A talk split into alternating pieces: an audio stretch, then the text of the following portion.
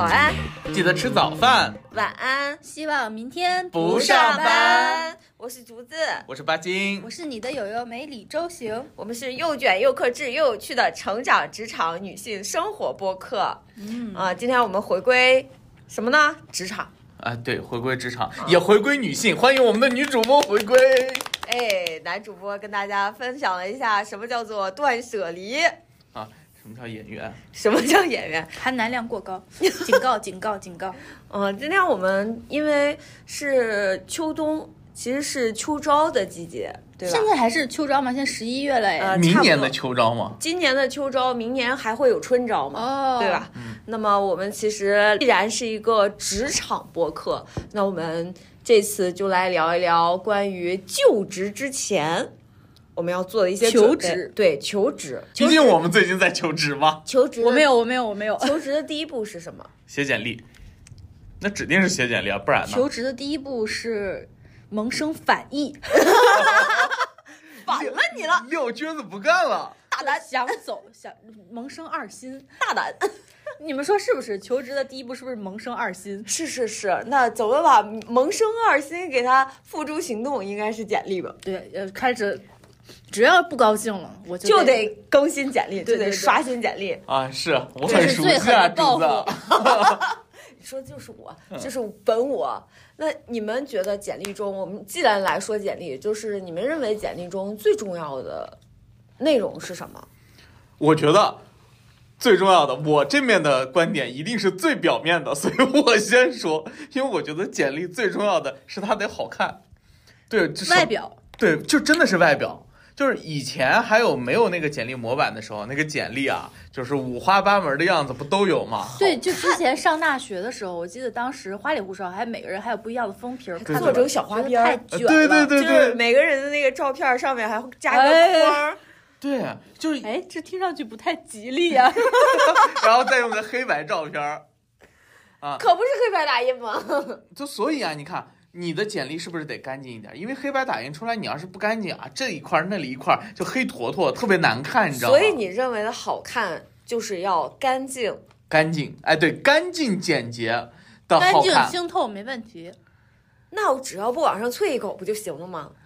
那还有一个点啊，就是我觉得这是整篇的干净以外，还有个很重要的地方得干净，就是照片。就我不知道啊，就是有很多人的那个照片不是会给自己整的就花里胡哨的吗？花里胡哨是指什么意思？就是就那种写真吗？啊，对，有写真我，觉得这种还好，我比较怕的是那个，我最近在看很多的简历嘛，因为我在弄那个 相关的工作的时候，就是随手一拍放上去。我我说的直白一点啊，我觉得丑就不行。啊，对这个，那人难免有丑的，你这是关键问题是人和人的审美是完全不一样的，你怎么去定义美丑这个事情对呀呢？所以所以一是很个人，二是美丑在我这儿就是干净整洁，就是这个人的照片显得很干净。你让我说具体他怎么个干净法，就是批亮点呗。就是对，所以你知道 我我给自己现在的那个我所有的简历照片是我后来拍的一张职业照，我给自己的评价四个字：温婉如玉。哎，那我想请问一下，你的这张职业照是那啊种呸半身、侧身的，还是就是证件照？是正面？因为我理解一般简历上面应该是放证件照吧。嗯，也可以有也可以有半身照，看是社招还是现在其实不分了，大家都还有职业照在上面，会有的。所以我是半身照，然后截了又截了一半儿。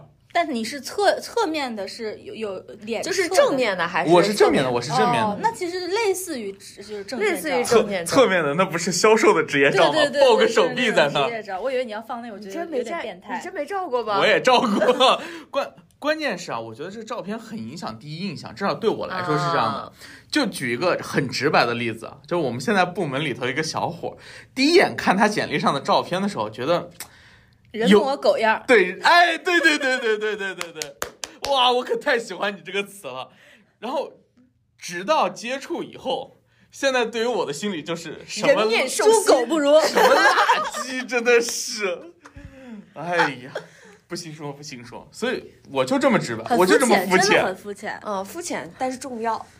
啊，行吧，毕竟你第一眼可能先不看内容之前就看了一眼，哎，挺干净的。嗯，那你呢？我觉得简历比较重要的点有两块，第一块点就是要大众一点，不要太出挑。哦，这是一个非常新颖的观点。呃，什么叫我能不大众能？对什么算不大众啊？我先说一下我为什么觉得简历应该大众一点，因为我觉得简历这关呢是一个就是找扣分点，面试是找亮点和匹配度。我觉得简历它只是筛掉那些一看一打眼儿一看就不合适的人，就是可能没有那么优秀，但是挺合适的，我觉得是可以进。进入到这种下一步的，他肯定优先是卡掉那些不合适的。但如果比如说你东西比较不大众的话，风险就会很高。我举几个比较肤浅的例子，就是怎么叫不大众呢？就是不要出挑的差，也不要出挑的耍。出挑的差就是那种简历过于简单，大部分留白，就是满满那也当当的。确实没啥可写的，咋整？但有的那种一看就是他比较敷衍，或者是很多他都空着没有填，就是这啊，种。就写的就是，如果它是表格的话，就是空的太多。就是那种敷衍，就是明明就比如说你可以甚至凑点东西都能凑，然后你也不凑。我也对对，他也不凑，就是过于简单，或者是那种照片太不正式。就是我和巴金的那种看法还不一样，就是因为我看了很多简历，就是随手一拍贴上去的，他都没有为他求职。但是，我看可能是比较低端的岗位啊，和两位哎这个求职的范围不太一样。就是比较可能呃收入或者是岗位要求比较低的那些，他就是随手一拍，都不是影楼里拍的那种职业照，可能就是哎你这有一个白墙，你站这儿我给你拍一个，然后脸上全是沟壑的那种。这事儿我也干过，我们干过这个事儿，我们拍过。但是我们其实但拍的还是用在求职的简历还很上，认真，对主要对是对，就都会有这敷衍的情况。就是说，这种的话，可能如果我手里有一百份简历，我优先是不是会把这两种就是大概筛掉？第二种呢，我觉得就不要出挑的耍，就真的太耍过了，花里胡哨的弄一堆图，就一个简历做的像 PPT Smart 一样。然后还有什么封封面有好几页，那我想知道，如果是真的是做设计的，这种会不会更好一些？我觉得做设计师就是专门有那种特殊岗位的，你可以去展示，但是我觉得你更可以去放一些你的作品在后面。哦，就是作为附件。对对对对对，我反倒对我反倒觉得做设计的才不应该是简单及复杂嘛。咱也不太了解、啊，对对对但我觉得可以放一些自己的作品。然后有我最怕的那简历是一本儿，然后最可怕的是那种自我评价，或者是就是那种呃。自己的故事写了两页，满满当当两页，就是人物人物小小传，写了一个自己的你不要看我，写了一个自己的回忆录。我觉得这个就墓志铭。因为我觉得自我评价和回忆录，嗨，不是回忆录，就自我评价和自我小结这种东西，真的是纯主观，而且就是纯感性的东西，就你没有什么能够证明的，我就纯听你说。这个东西放在简历里面，我觉得如果是面对面的话，我看到你的形象啊，然后我了解了你，然后你去声情并茂的去讲，我觉得还 OK。哇，这个文字我觉得纯属自我感动，所以我觉得呃，简历放就是这种。太不大众的这种，我觉得是有雷点的。你知道阿行刚说耍，我第一脑子里反应就是幼儿园好宝宝比赛第一名，类似这种写的简历上。耍就是就是类似于这种，就是没有人会写的东西，然后你就要硬要写上去，然后你就会觉得有点哗众取宠。也可能他真的是没有啥别的可写了。那我觉得通常这种情况下，我们三个应该都会选择就不写了，不写了吧？就比较常人的这种嗯选择。这是我刚才说的，就是说，我觉得简历重要一点，要大众一点，不要太出挑。虽然我是一个很喜欢标新立异的人，我都不敢在简历上瞎抓过。哎，把你简历拿过来看看。我简历，我现在用的简历就是那个前程无忧标准模板。好、啊，那看来大家都差不多，对估计。觉得不得了，因为我懒嘛。第二个呢，当然后面这个会讲到这我的简历的问题。第二个呢，我觉得就是还是要如实填写。嗯。因为我觉得很多谎言，你在面试环节你写的假的就会被拆穿了。穿大部分人没有那么强的说谎能力，但如果你是猫鼠游戏里面男主那个级别的，当我没说，你就是高端人才，国家需要你。啊，对，完全的造假，没有任何问题。你能扯到这个地步，他那个地步，你也可以入职，啊，对对对，真的可以入职，绝假。戏真做是可以的，真的。对对对你如果真能做到假戏真做，那敬你是条汉子，真的。我。因为我之前也做过一年半的那个 HR 嘛，但是我招的是比较低端的人，就是主要是一个销售人啊，操作人员。对我看了一些简历，然后这是我比较肤浅的看法强调一下啊，工作不分贵贱啊，啊。对不起，对不起，对不起，相对来说，嘲讽一下。好，那你们俩那肯定看的简历比我多，而但是最近有一个人投的简历比咱们俩加在一起都要多。对我，就是我嘛。投递次数是吧？对对对，嗯，我看了一下，到今天为止我投了一百个简历。哦，嗯，可以可以这个活动量是五十量很高比一，你这个活动量面试比例是五十比一。我前一段时间还是转化率30是百分之二三。十比一，现 现在的投递比例还只有五十比一了。就是在我看来，我觉得到目前为止，就是社招啊，嗯咱不说校招，嗯，社招我觉得最重要的就是一个是结构，一个是精炼，第三个就是贴近 JD。你还别说，详细详细挺像我认识的你的，详细说说。对结构这个东西，就是因为像社招，我觉得因为像社招的话，它肯定不只有一段经历了，当然也有可能有一段只有一段。那么你这一段经历，你写的时候，你一定要想明白，你的经历上面的每一条是不是都对应了人家的 JD。啊，那肯定是，我觉得是不能太自我，就是你不能太自我，就是我什么我都干了，我什么都想往上写，但其实你写这些东西跟人家要这个人就是驴唇不对马嘴，你说你写的干啥的？就没有目的啊。对没有你的目目的到底是秀呢，还是想你找这个工作这不就是曾经的我吗？啊所以，所以我认为就是第一条就是贴近 JD，第二条呢就是要有结构。所谓的结构就是，呃，因为我看过呃猎头公司给的模板，因为我刚来这家公司的时候是猎头。等于是猎头推荐进来的，所以我来的时候，我的模板就已经不是标准的，包括猎聘啊、BOSS 直聘啊这些都不用那些模板了，因为我会发现那些模板呢，它有一个非常大的 bug，就是它整个纸面的三分之一都是你的个人电话、基本信息基本信息和你的照片。其实这个对于如果是对方是 HR 的话，因为我们呃我老公研究过这个猎聘这个网站是什么呢？他跟你对话的时候，他其实是不能完整的看到你的简历的。然后当他从猎聘走掉，其实他在上面的对话的次数是有限的，所以他一定是先跟你对话，然后加你的微信，他会从微信上再问你要一份简历。哦，难怪最近好多人在猎聘上说，哎，能发一份你的简历吗？，对他一定会是这么做，因为呃，免费的次数是有限的。哦你，是说对于 HR 免费的次数也是对于有猎头，哦就是他们的这个账号猎头，难道没有很高的权限？那要花钱那不得他也是一？个这他也个网站的用是户，对他也是这个网站的用户而已。哇两头吃，真对的是。，所以我会觉得，如果你完全用猎聘的这个模板以后，你下载的时候，你第一页给到，因为猎头是直接会给到用人单位的，那么当他给到用人单位的时候，你要第一时间要让他知道你是合适的，那么你。的简历基本上要控制在一到两页之内，且你的重要信息一定要在前半页，所以这个就是我认为结构和贴近 JD 是非常重要的点。你还别说，之前啊，我就用猎聘的那个模板，我没改过的时候，我一个面试的回复都没有，邀邀约都没有。所以今我觉得各位真的再准备一份简历吧。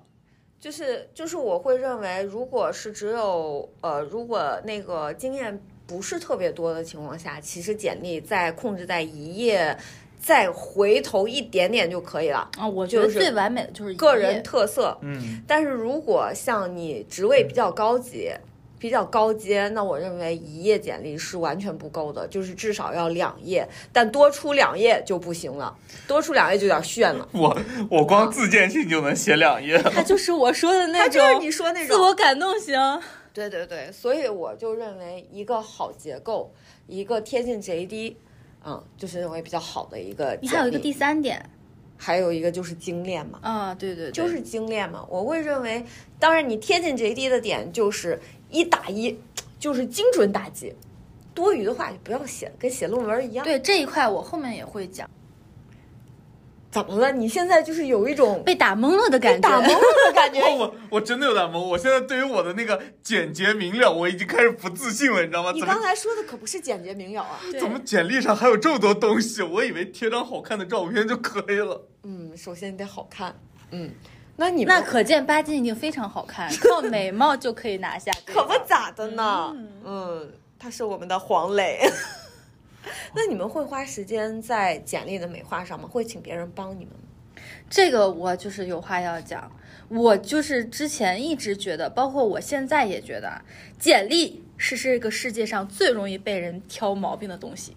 除此之外，可能就是带队旅游吧，做做这个旅游规划吧。我觉得就是任何人看任何人的简历都能挑出毛病来，这就好比任何人看任何人的人生都能挑出毛病来，而且都会。都会有一个横向和纵向的对比。就简历不就是我全部内容内人生的就是浓缩和涵盖吗？嗯，而且还都是硬件儿，没有软件儿，对吧？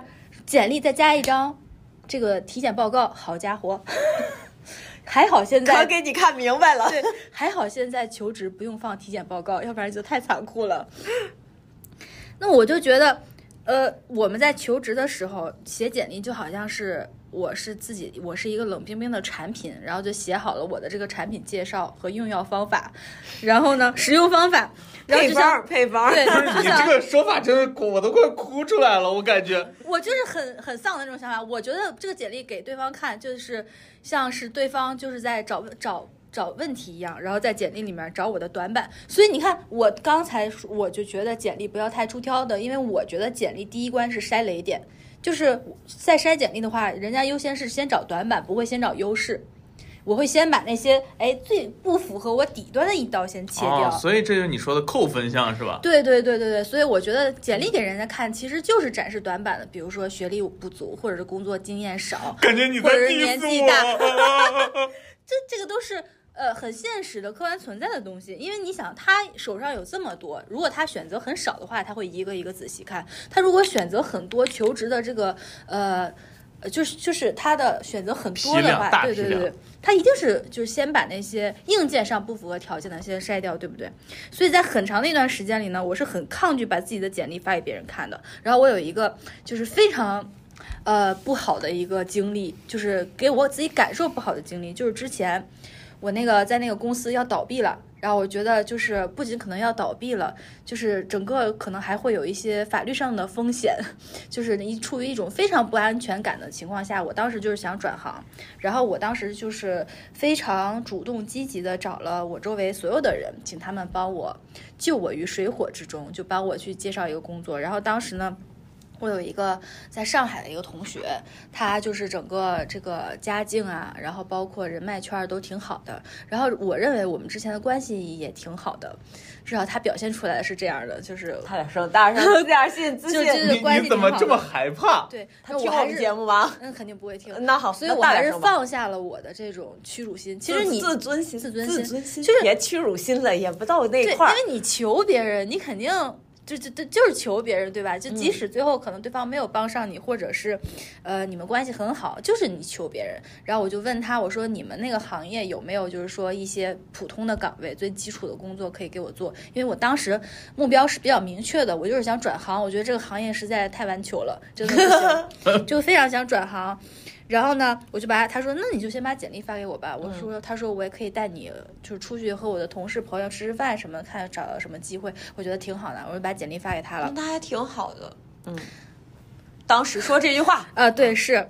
然后呢，他就说，他就说，其实他挺婉转的，他情商很高。他说我应该改改自己的简历。他说我的简历的工作经历写的太过低端了。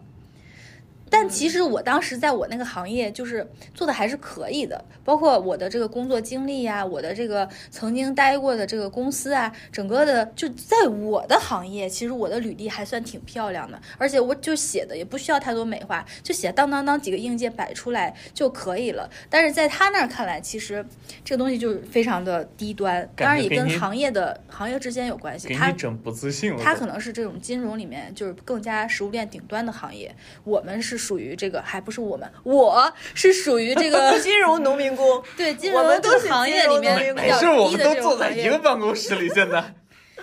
当然到所以当时我就还挺难过的，然后我就、就是比较憋屈的，我改了，我又发给他了，但是后来这个事情已经没有后文了。嗯我呢就又通过别的方法继续努力找工作，还是等于没有成功的转行，就还是留在了这个行业。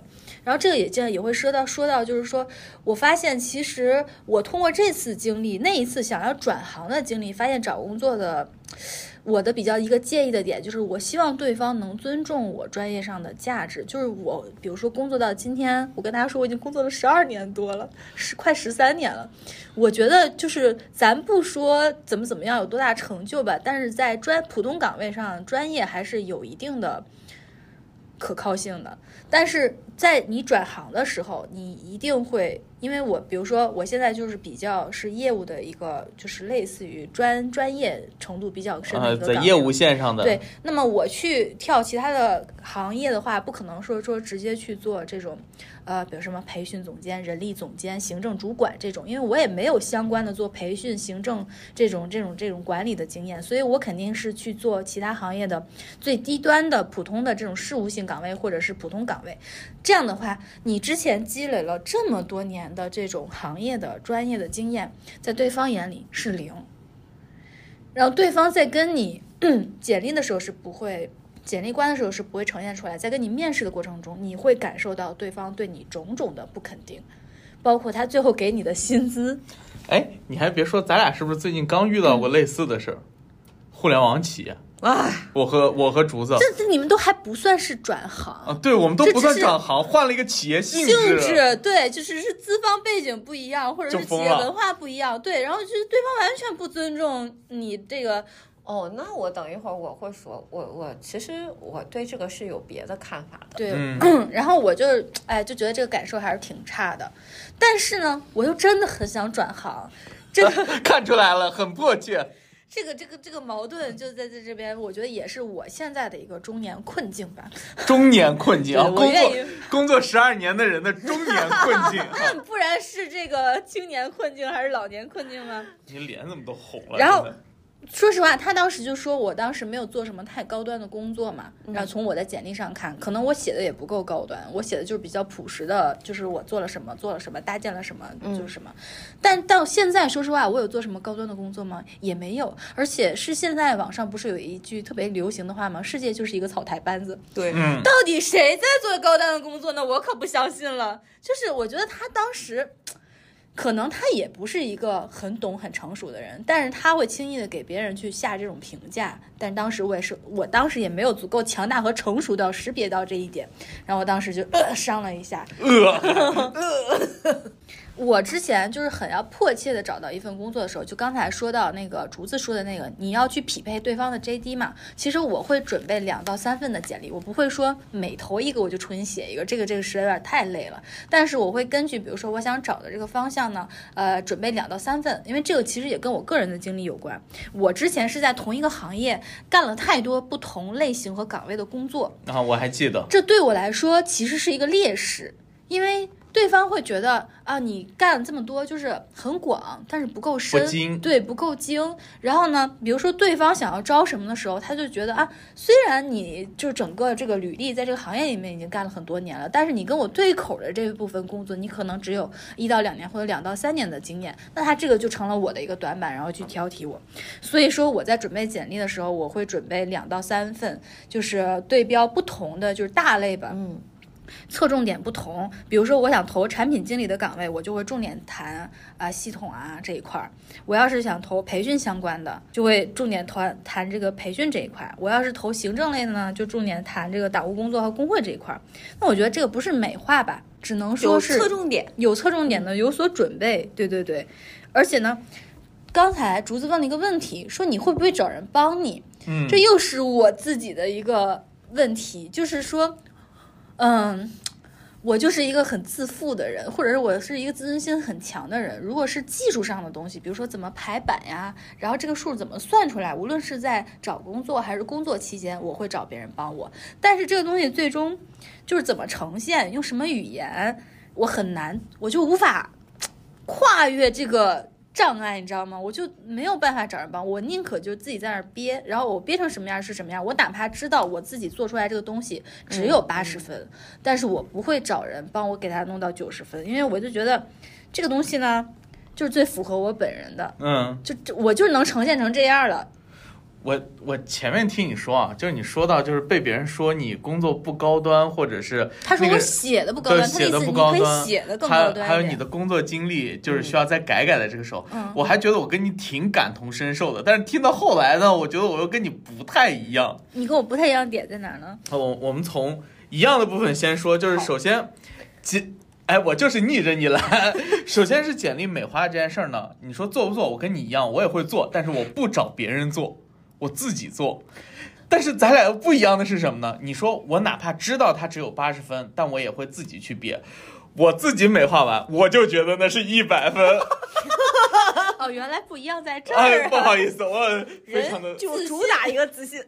对，所以正常来说吧，就是你看简历像是一个敲门砖，对吧？因为你在说话之前他先递过去了。可可能啊，因为我是学表演的关系，我就很很容易潜意识当中把简历当成人物小传来写。只不过这个人物小传，嗯，就不是戏剧当中的某个人物，而是真真实实我自己的人物小传。哦，这也是个蛮好的思路哎方式。我但是我，很震惊。但我告诉你，中间有一个巨大的 gap 是什么？嗯你简历上写某一个你做过的项目，对吧？你如果比如说竹子，就是你看到一份简历，他写了一个项目，你会关心什么？呃，他做了什么？他做了什么角么？色嘛，你的角色是什么，对吧？跟这个项目有关，对吧？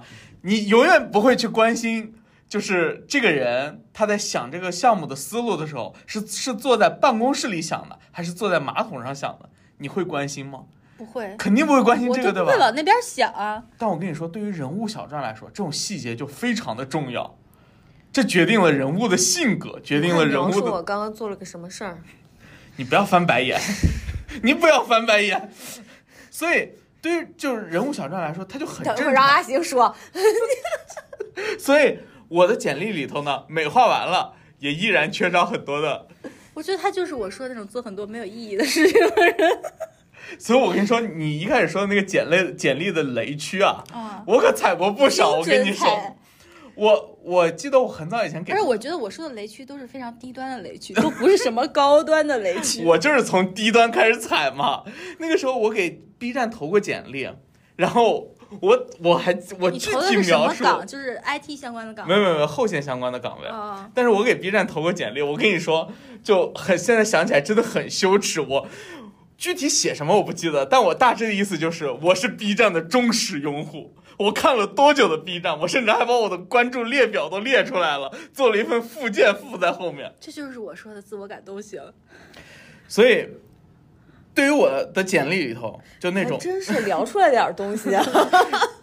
提升了多少，就是我想问一下，不好意思，打断一下，如果你是 B 站的 HR，你会看重这个吗？哎，我会看，然后让所有的同事一起看，然后看完了以后说这个人咱不要。那哎，你不会吧？太缺德了。不是我我也会这样我也做过 HR。我最早实习的时候，我做了一年 IT 的，就是还专门是做软件，是做建筑软件的招聘。啊，我筛了一年的简历，一般情况下我们都会干什么事情呢？看到有趣的名字，是不是？太真实了。是不是看到有趣的名字？哎，你看这个人叫什么什么什么，然后还有看到有趣的经历，哎，你看他干过干过什么，然后放下。这就是我说的，不要太出挑，大众一点。所所以，那我再补充一点，你们忍住啊！我在我在两个不同的招聘平台上都给他投了简历，甚至我还找到 HR 的邮箱，给他单独发了一份儿。你真的很想进 B 站？对我当时真的很想进，嗯，那那看来他肯定还记得你。呃，人家应该拒了我三次，呃反正也都没结果。也可能是扫过你三次。可可能最后就是怎么又是这个逼人儿，我操！所以到这里，你看啊，你就能理解我的简历就是跟人物小传一样，就又又有点回到和阿行相同的部分是什么呢？就是它是我人生的一个也不能说是缩影，就缩影有点过了，但反正就是类似于这么一个东西吧。它要展现你过往的丰功伟绩。对对对，所以你说我把我的简历交给别人去改，你现在是不是特别不想跟我一样，是吗？你瞧你这个表情，你说一样就一样了吗？真的是。然后你你想，我要是把我的简历交给别人去改，那等于是让别人在评价我的人生，你知道吗？对，其实这跟我说的异曲同工，差不对吧多吧？对，虽然出发点不太一样，但是到最后的结果就是我们的感受就都是这个。但是就是简历，就对于我来说，就因为是人生嘛，它就很私密了。这个东西就感觉很私密，但是呢，其实我觉得简历是挺私密的。但是你简历又要投出去，所以那这时候就有一种文学高度上的矛盾，你知道吗？我写它是为了投出去，但我写的又把它写的很私密。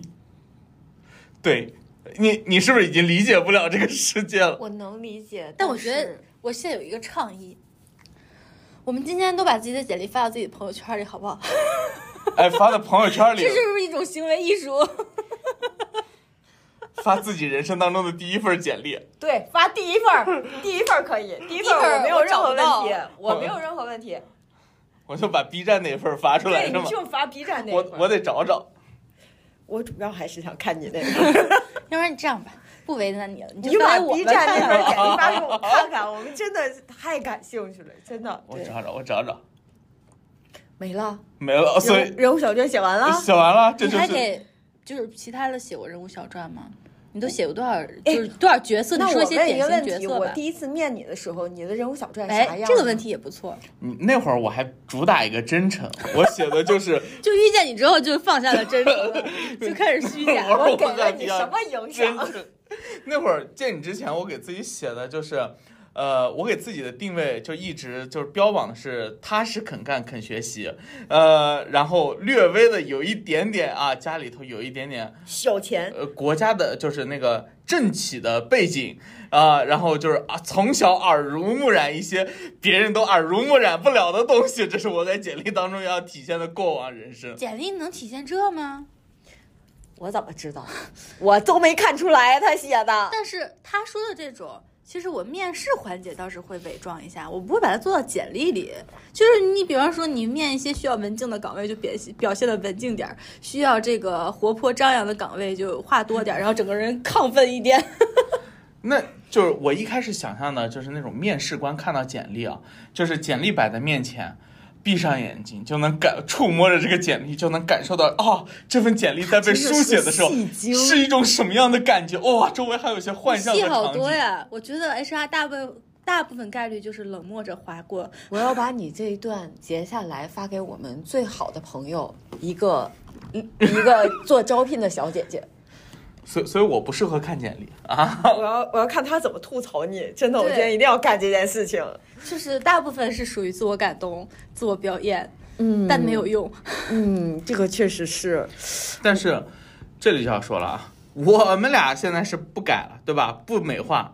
但是有的人可是对自己没有任何的心理防备。我知道你前前一阵子刚花了钱改了简历，对呀、我没有任何的心理防备，我也没有任何的心理负担。对于我来说，简历就是一块敲门砖。他也说简历是敲门砖。但是我跟他这块砖不太一样，他他这块砖是丝砖，就是私家那个私家窑出来的砖，我这块砖就是普通山窑里的砖，哪里有哪里需要哪里搬，就是谁需要我我就给你看，就是，而且这个简历说白了谁写的对我来说不重要。因为对我来说，简历这个东西，它就是具备具有一定的功能性。既然它有一定的功能性，它只要达到一定的目的性，具体在这个过程中是谁写的，写的过程是什么样的，它是否让我屈尊了，我都不在乎。哎，你看我们是如此不同。对我的目标，我的目标就是很简单，就是为了写出一份可以让猎头或者是对方的 HR 第一眼看上去就要我的简历，就很简单。你们俩在简历上这件事情上体现了两个极端，一个就是只看目标，一个是完全不顾目标。对，然后我呢，就是会做两件事情。其实我第一件事情就是会把我的简历发给呃做招聘的小姐姐去看。就是让他们从用人单位的角度去看一下我的简历可能会有一些什么样的问题，然后哪些是需要可以优化的，那么我就先优化一遍。那么优化完的这个过程中呢，其实我的个人简历我大概写了在两点五页左右，我第一次的控制是在二点五页左右。但是呢，因为我有三段经历，而且三段经历其实都是管理类的经验，所以我个人觉得两点五页对我自己来说是一个合适的长度。然后在招聘小姐姐给我调整过以后，就变成了两页。然后变成两页以后呢，我后来我就觉得这个简历呢，如果可以的话，其实我更感兴趣的是猎聘它的这个简历书写的这个流程。就我想知道他们写出来的简历和我们自己写出来的简历到底有什么区别。什么意思？什么叫猎聘书写的简历？因为猎聘有用过猎一个聘个猎聘有一个简历调整的服务，这个服务是要付费的。对，这个服务是要付费的。是在你基础上帮你去改，对我其实只是人工改人工改，人工改就是这些人，他们通通是做过猎头的，长期做 HR 的，然后他们会用你想进入的行业的语言，帮你调整你的一些简历上的术语。哦，而且你工作年限越长，价格越高。这个相当于是猎聘网站提供的一项付费，没有这个区。别，不要不要耍这个宝。他说啥？他说工作年限越长，价格越高，没有这个区别哎，。我怎么记得是？没有这个区别，我刚用过，刚花过钱啊。然后就是你会发现在跟他沟通的过程中，就非常像我们做教练，嗯嗯嗯。他会帮你去复盘你过往的十年、十五年、七年、八年你做过的什么样的事情，然后他会帮你去精确的精准到你想要做的岗位和你想要进入的行业。嗯。它会更加精准的帮你把行业的术语帮你做一个描述和调整，所以这个就是我认为可能你那个朋友在一开始说你的描述可能不够高级，嗯，他所谓的就是。一般情况下，我们会说我们设计了、负责了整个项目，但是我们不会去说我们对于整个项目的框架进行了一个构建。你的这就是顶层思考在哪里？对但是比如说对框架进行了构建，这个不是不做行业区分的吗？这个不是就是通用的语言所以这个就是你在描述上的差差距。嗯就是其实我们有的时候不是我们不会写，而是我们可能在描述的时候，我们描述的就是就着我们这个公司我们曾经做过的事情，我们认知范围内的习惯用语去描述这个东西，但其实在市面上，也许它的描述就不是这样的。嗯，就比如互联网企业和我们做的是同样的事情，可是我们的语言是不通的，它是对吧？你你的顶层思考在哪？哎，的闭对你环是什么？你的闭环是什么？你的顶层哎我的妈呀顶层设计是什么？但其实你进入了以后，当你适应了这个语言环境，你会知道草台班子 都一样的工作内容，对吧？所以对于我来说，我不希望给自己设这个限制，我是希望说，呃，更专业的人，他既然用钱可以解决这个问题，那么他一定是比我要更专业的。那为什么不让他专业的人去做专业的事情呢？而我可以把剩下来的时间，而且我在这个跟他聊天的这个过程中，我发现还有一件事情我达成了是什么呢？就是我真的通过他的一部分的引导，让我回顾了自己以往做过的所有的事情。但是我觉得啊，它这个好在什么呢？因为你是付费的，嗯他对你是服务的语言、服务的态度和服务的意识，对，所以我就它会让你感受非常好。对，所以我就要去做这个事情啊。但我其实有想过，就是你刚才说的感受好这个事儿，我如果是以前的我，就当然最近这两个月我真的是放下了。如果是以前的我，碰见哪怕再服务性的语言，你再优美，你再婉转，都不能那个对你只要？挑到那里头，我终归就是不舒服。就是终归，只要他嗯写出来的简历和你本身的简历是不一样的，你终归对自尊心会受到伤害。对，因为那是我的人物小传，哦你知道吗？你为什么要对我的人生指指点点？就就以前把这个字抬得太高了。那我可能介于你俩中间。那这个服务大概多少钱？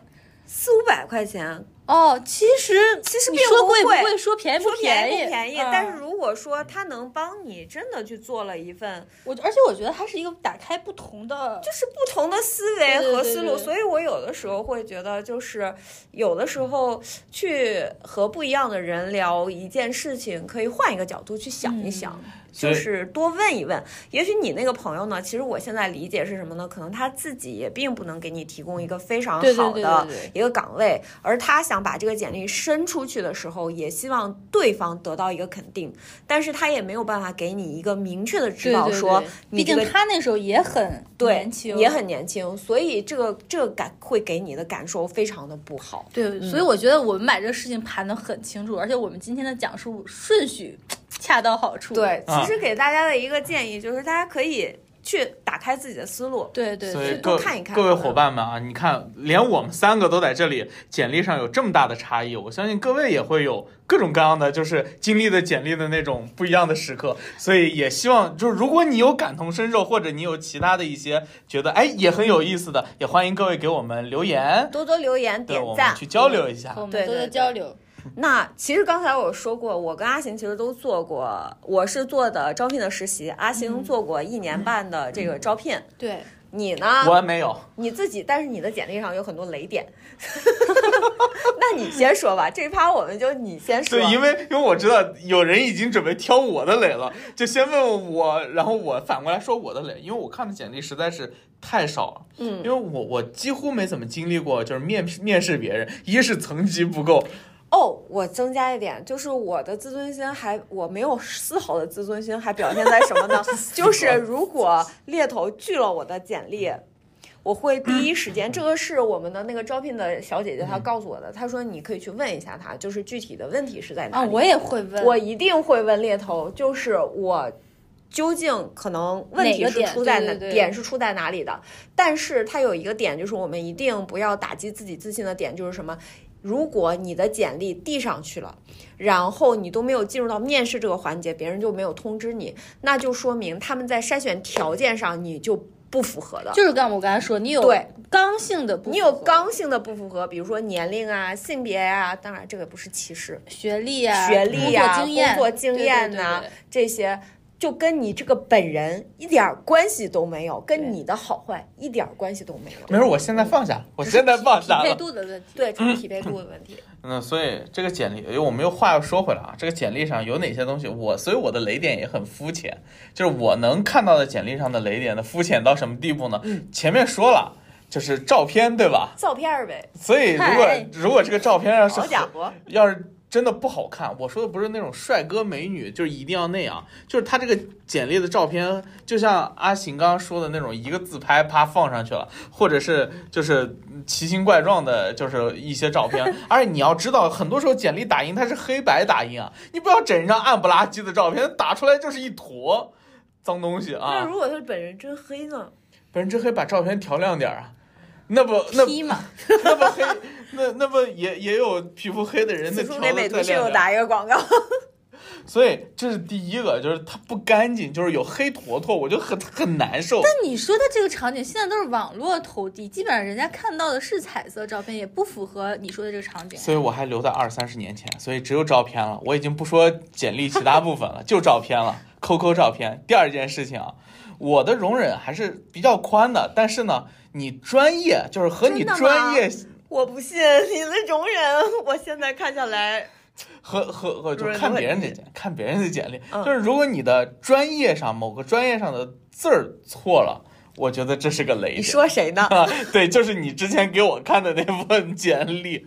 然后，如果你要是正常写一句语句过去啊，比如说一句话当中的，比如说的的、白勺的啊，或者是土地的这些，你错了，或者是哎，虽然我自己都不知道他错了，或者其他一些字儿错了，我觉得都还好。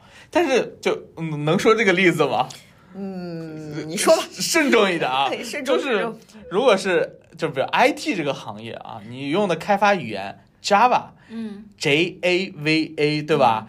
这个词儿你不能错吧？它是你吃饭的工具吧？对吧？如果这个错了，我会觉得，嗯，你好像不是很专业，或者是你已经不拿人当吃饭工具了。我的雷点就这么多。很肤浅，这 一如既往很肤浅。但是也很也也很重要，基础吧，很基础，大家把这个基础。的，就不要犯这种最基础的错误对对对哎，我真的提供不了任何价值性是这个的建议。某些人还犯了最基础的错误，是吧？什什么洋洋洒洒，加瓦？我比较，我觉得比较雷的一个是常规内容的故意缺失。我之前最近在那个诶好几年了，在微博上关注了一个做 HR 的小姐姐，她应该快四十了吧。我为啥关注她呢？就是她每天逼话很多，我觉得挺有意思的。就她是一个纯素人。她是一个做招聘的，然后呢，他就那天分享，经常分享一些他招聘的时候的一些故事，嗯而且他招的一般都是一些还比较高端的岗位，就年薪比较大的那种。就是有的人会故意隐掉一些对自己不利的基本信息，但是别人都有，比如说年龄，就他就面试到一个人，就是他看简历，这个人是三十四，他觉得挺合适的，但是呢，走到后面发现这个人是四十一，就哎，我就觉得这挺荒唐的，就是就是你你都知道，早晚有一天对方要被会发现拆穿线儿了啊！对，然后而且是年龄这种身份证一去登记就会发现，但你还是要在简历官上去写一个，呃，去写一个假的年龄。我就觉得你是觉得你的能力和魅力已经大到，就是说对方只要见到你本人走到面试官就一定会要你吗？但是他们难道不知道，就是对于企业用人来说，最重要的一个就是不能造假。对，就真实。这个是一个越好的企业，对造假这个事情真的是很重视的。这个是一个零容忍的呀。所以他当时这个小姐姐就说，就觉得很遗憾，因为她觉得她她各方面都挺好的，但是这个是这个行为就让她很介意，而且她也不是说没有及时更新掉自己的年龄，这显然就是差的有点太多了。所以就是说，即使这个人再优秀，他也不会去录用的。所以我就觉得有的时候吧，不知道这些人咋想的，就是人都会有这种硬的短板，但如果你去把它再隐瞒的话呢，有的经验有一些有经验的 HR 反而觉得你有问题。所以我觉得这种这种就很刻意的常规的这种缺失，我觉得没必要了。就我们已经是这样了，嗯就找匹配度，对吧？就是对，除非是坦荡一点是吧？对这点儿其实我我能理解，但对，我我也能理解，就是因为现在就业环哎境确实就业环境真的是很差。你像我们也确实，我也处在一个非常尴尬的一个不利的一个非常不利的一个年纪。但是我呢，会跟我的猎头会去说，我也毫不忌讳的跟他讲，我说我。呃，用巴金的话说，我就是一个 buff 叠满的女性，就是三十六岁，没有孩子，呃，已婚未育，就是 buff 叠满。嗯，对吧？但是我的有一个猎头小姐，她是这么跟我讲的，她说如果一家企业她这么在意年纪，不在意你到底有没有能力的话，我觉得你也可以考虑不不去。嗯，她说这样的企业其实你，嗯，你也没有什么可遗憾的。她是这么讲的。他这个话，我觉得是有一定安慰的性质，但在我看来，我是这么想的，就是一个企业如果有一个岗位，他真的很需要一个有能力的人，他会容忍那些你的所谓的短板，然后把你招进来的，因为有的时候他真的就是缺这么一个人去赶紧去做这件事情。对，但是呢，就是，但是我会认为找工作这个事情，其实就跟找对象其实一样。有很多时候，它靠的就是缘分和临门一脚和匹配度，没有必要说是嗯，因为讲真，你就算是虚假的进入到这家企业，别人也会拿这个东西来攻击你。对，你永远没有办法像你一开始想象的那样，我完美的入驻到这家企业，然后完美的在这家企业里面穿梭和滑行，这个是嗯 有点想当然了。你知道吗？你们俩的这种感觉，我以前可不是。我以前觉得这是迎来一段新的人生，你知道吗？就有一种刚从监狱里放出来的感觉。就你就觉得这个这个工作带给你的一定都是好的东西，全新的东西，但不一定啊，对所对有的都是一对样的。所有的东西都是两面的。哎，另外，我还有一个第二个，我觉得比较雷的，呃，雷区吧，我觉得是不利的啊，但这个没有办法去改。就是在中国的现在这个就业市场，如果你频繁跳槽，或者是有 gap 的这个工作经历，基本上简历这一块儿其实一定是雷的，对方会很介意的。其实之前小红书上有一个热词，就是说中国大陆不允许你有 gap。对，但是其实，在海外现在就是很流行嘛，尤其是欧洲，动不动我上几年班，或者我上几年学，我不想上，我了，想休息。嗯但是现在，反正在中国是不行。如果你有这种频繁跳槽或者是 gap 的经历，很现实，人才的招聘市场就是这个行情。比如说你毕业了四年，换了六份工作，你要搁我看的话，我也会觉得这是一个很大的雷点，就是你这人是不是没有长性啊？你为什么换这么多呀？然后中间你你 gap 了一年或者两年，你又没有把它说清楚，就是说你去干什么？对，这我就觉得就很累。其实你就像像之前我们呃企业里面的一些就是销售管理人员嘛，他也会有 gap 的几年，但是他就说清楚的是我去创业了，结果我创业失败了，然后我又又回来去做这个工作，我觉得很合理。我觉得这都不算 gap 了。对，这其实也不算 gap，但是我觉得你在简历你在简历上你得把它续上。你得把它说明，嗯你就是你因为什么原因怎么了？那有的可能还是会介意，比如说你是由于身体原因，身体原因可能用人单位也是会介意的，对对对对对。然后，而且我还有一个呃，我自己比较关注的点，我觉得其实我比如说我先不说简历啊，因为简历一般不体现这一块。我在面试的时候会特别在意他每一份工作离职的原因，就是你为什么结束这份工作。我并不认为就是说开始一个工作原因很重要，我觉得离职原因是很重要，能体现这个人的性格和他的选择，所以一般我都会问。那么相应的，我会在我的简历里呢，会简单的就是嗯大概的去带一下，就是由于什么什么原因去哦离职的，离由于什么职是吧原因去哎离职的。这个还真没想过。对，这个是我的简历的一个比较特殊的点，就是我自己做的，不是那种模板的式的那种。我就说，但是很简单，我不会写的太细。比如说，由于换城市离职，由于这个要结婚离职，当然我没有结婚啊，我就是大概举一个例子，比如说由于这个呃薪资少，就是直白一点，然后让大家看。然后大大家就会觉得，呃，你这个没有一个特别明显的雷点，因为说实话啊，离职原因能暴露 这个人的这个雷点还挺多的，比如说，呃，不太擅长跟别人打交道呀，或者是他被淘汰的，他的工作能力不行。但是呢，一般人如果你没有做这个准备，没有想好这套说辞的话，被人一问，你在那儿啊卡巴卡巴卡巴了，就还挺容易这啊，人家个暴露觉得你可能隐瞒什么，但是你有可能只是单纯的紧张。就是我其实是觉得这个离职原因是你要准备的，是对，就是我觉得是要准备好一定要写在简历上，但是你要是要准备的。而且还不能准备的太假。比如说，我为了更好的职业发展，哎，这个我觉得其实不假的。但你要把它嗯，呃更具象化的说。对对对比如说我在那儿干了多少年，但是一直没有升职的机会，这个企业比较扁平化，哎，这个对方就比较好接受了。就是不要所有东西都写的假大假大空。对，别不要看着我，不是现在的我。就是你给对方一个准备好的一个简单的套餐，他吃下去，哎，他接受就可以，他就不会再去继续的去问你嗯对了。但竹子，你有没有觉得我在阿行的雷区上面反疯复狂反复试探，啊？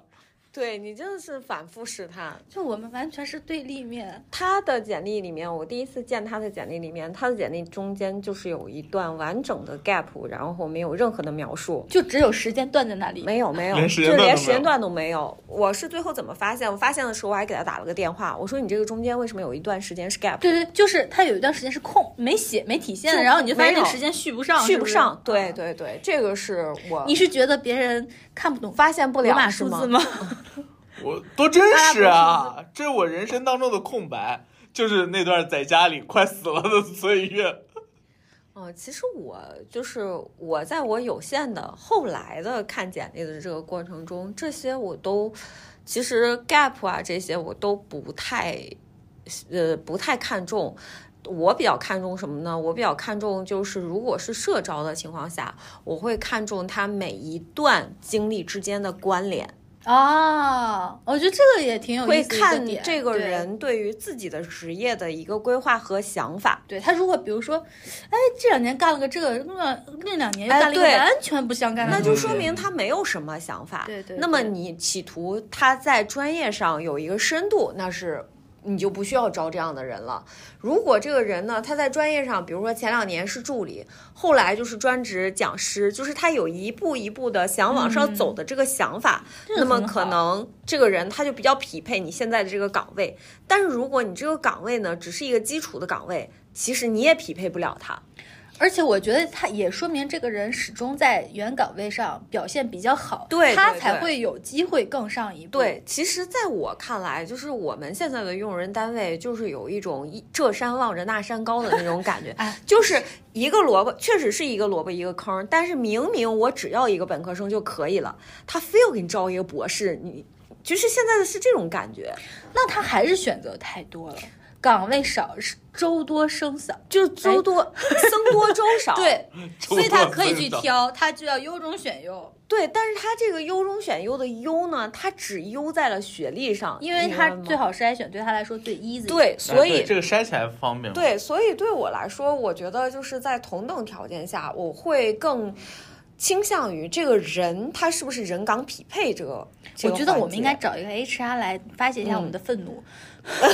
那人家不为什么。要这样？哎不觉得很没有道理吗？，HR 还会说这个也不是我能决定的。其实其实所有的条款都不是 HR 能决定的，哦对，JD 是因为需求岗位对需求写的岗位需求岗位写的，然后最后拍板，最后拍板有可能是公司的这个九八五二幺幺的占比决定的。啊，对，很多因素在。呃，对，其实 HR 自己都没有办法完整的跟你说这个我能决定，HR 说这个锅老子不背。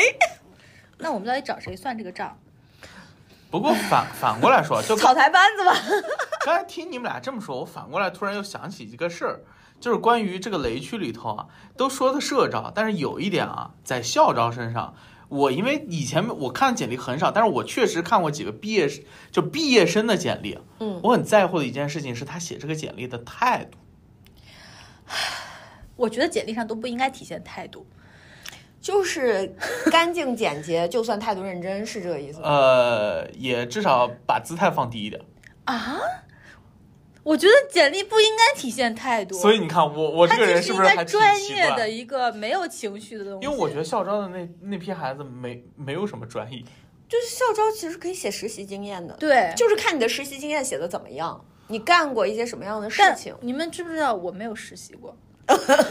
那就没有办法。我也不知道我是怎么混到毕业的，但是我一天都没有时，我就是不想上班。真是幸运的。嗯，所以为了避免祸害更多人，我还是以后别看简历了。嗯，嗨，你就不能当 HR，你一当 HR 可崴泥了。孩子们也崴泥，企业也崴泥，你会招出来一堆跟你一样的戏精。所以这期其实我们是聊了一聊关于面试之前我们一些关于简历的故事和我们认为比较重要的点。当然，如果你也有嗯，你觉得我们说的啊没有那么准确，或者是你有不同的看法，对也希望大家可以多多给我们留言。那么我们这期节目呢会做成两期的形式，一期会讲一讲。简历，对还有一期呢，我们的想法是邀请一位嘉宾来一起做一做面试这个环节。对，我可太期待说面试了。作为一个有人物小传的人，我好，得那表演呀。你得跟大家声情并茂的跟大家表演一下你的人物小传，好好好好，吗？那如果大家感兴趣的话，希望大家也可以持续的关注我们这一系列的节目。那我们今天的节目就到此结束。我们下期再再见。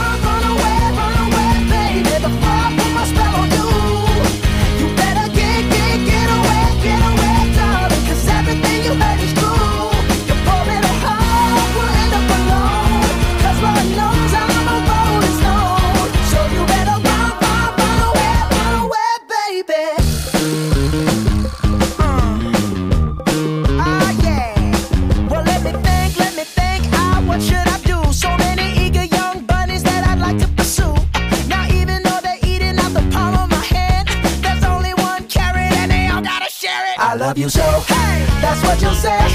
you will tell me, baby, baby, please don't go away. Don't go away. But when I play, when I, play I, never stay. I never stay. So every girl that I meet, yeah, this is what I say.